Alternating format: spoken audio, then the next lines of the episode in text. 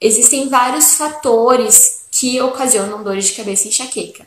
O primeiro deles, gente, é água. Primeiro sinal de desidratação é dor de cabeça. Então, quando uma pessoa chega para mim e fala assim: "Ah, eu tenho muita dor de cabeça", a primeira pergunta que eu faço para a pessoa é: "Você toma água?" Porque a água é muito importante para aliviar a dor de cabeça. Então, quando a gente está desidratado, o corpo precisa mandar um sinal e normalmente é um sinal mais fácil é a dor de cabeça. Então, a dor de cabeça normalmente é um sinal que você tá desidratado. Já percebeu que quando esquenta muito, quando a gente tá sentindo bastante calor, a gente fica com dor de cabeça? É exatamente por isso, porque no calor a gente elimina mais líquido, a gente elimina mais água e o corpo precisa de uma reposição maior de água. Então, a gente acaba tomando menos água e a gente elimina a água com mais facilidade.